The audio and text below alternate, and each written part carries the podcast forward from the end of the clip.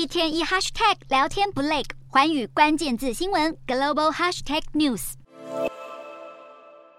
开口祝贺完，转身向共和党籍众院新议长麦卡锡递出友谊的橄榄枝。美国总统拜登八号发表国情咨文，开头先喊话共和党人别为了斗争而斗争。然而话锋一转，讲到国债僵局，马上被虚报。此话一出，台下的共和党人挥手的挥手，摇头的摇头，极右派众议员葛林更直接站起来大吼骗子。对于拜登接下来这番话，共和党一样不认同。之所以走到债留子孙的境地，拜登暗戳前总统川普要负最大责任。纽约时报澄清此话不假，但川普任内新增的部分支出其实是前朝政府拍板。换句话说，民主党恐怕难辞其咎。国情咨文结束后，共和党籍的阿肯色州州长桑德斯率先发难，拜登只会把焦点放在觉醒幻想。桑德斯批评拜登借由税负、社会安保议题拉高阶级与种族仇恨，如同被激进左派绑架。值得注意的是，桑德斯这句话大有深意。民调显示，多数民众不愿见到二零二四年又是拜登大战川普的戏码。